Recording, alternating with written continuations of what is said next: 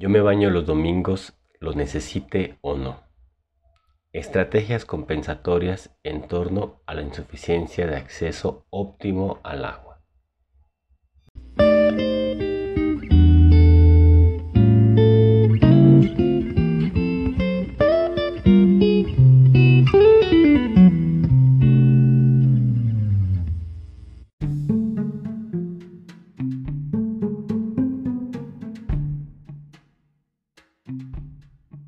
Desde la psicología de la sustentabilidad se escribió un texto llamado Los estilos de vida en torno a las problemáticas hídricas.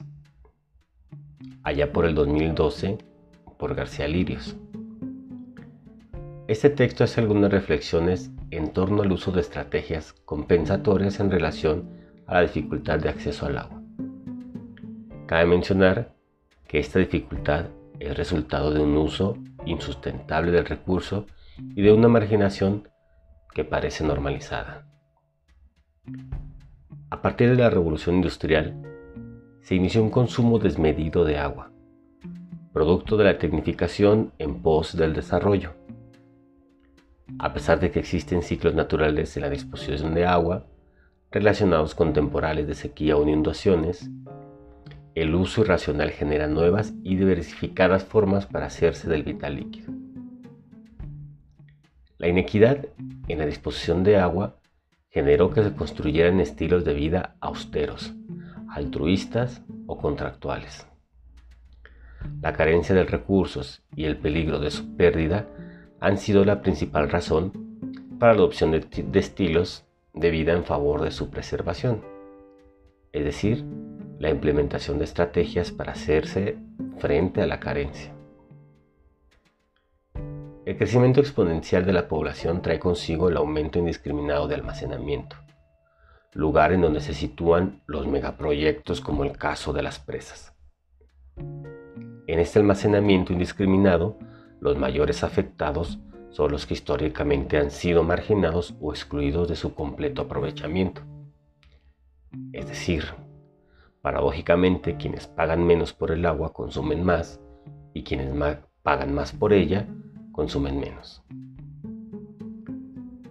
Las comunidades y los barrios periféricos de las urbes son quienes más tienen que buscar alternativas para la reparación de fugas o la construcción de formas de explotación, almacenamiento y distribución de agua.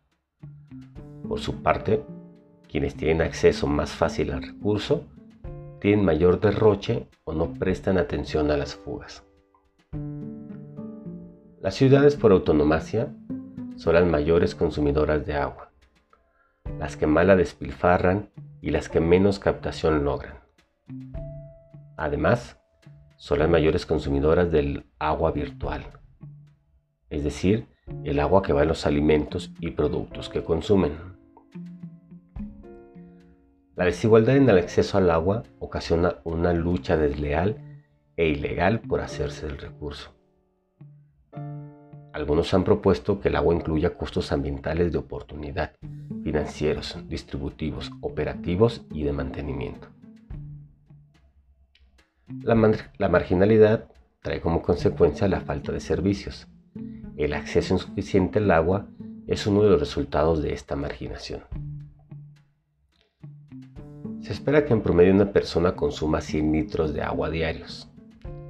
Esto puede calcularse multiplicando el total de habitantes de un hogar por 100 litros de agua y contrastarse con lo expresado en el medidor o recibo. Pero claro, parte del problema es que las características de estas viviendas precisamente no tienen un medidor. El consumo reducido parece ser la respuesta ante la infraestructura deficiente del servicio de agua potable. Así los recipientes comienzan a ser el foco de atención para determinar qué tanto se ahorra de agua, ya que estos recipientes determinan la cantidad de agua utilizada para bañarse, para el excusado, para el lavado de ropa y de trastes. Además, el almacenamiento se realiza generalmente en tambos o botes. El 60% del total de agua de un hogar se va en el uso del baño, Así que esta estrategia compensatoria logra un alto ahorro. Se puede observar además que la existencia de utensilios para el enjuague de ropa y trastes en conjunto genera la sensación de limpieza. En otras palabras, no se enjuaga prenda por prenda o trasto por trasto, sino que todos los trastos van a dar a un recipiente con agua y esto se percibe como que los trastos sumergidos están limpios. Lo mismo sucede con la ropa. Finalmente, toda esta agua de reuso va a dar al excusado, al riego de plantas o al lavado de pisos. El reuso de aguas grises entonces se convierte en una de las principales estrategias para el ahorro de agua. Para muchos, desde una mirada externa, ver que en las familias solo existe un día de ducha, puede ser el domingo o un día festivo, es fuertemente criticado. Sin embargo, se convierte en lugares con, con gran escasez en una estrategia compensatoria, que tiene su propia lógica en la percepción de su necesidad y la expectativa de su consumo. ¿Has pensado cuánta agua es la óptima para usarse en tu hogar? Ojalá que podamos contestarnos esta pregunta y elegir una alternativa como sistemas de captación y almacenamiento de agua de lluvia, sistemas que además pueden implementarse tanto en medios urbanos como rurales.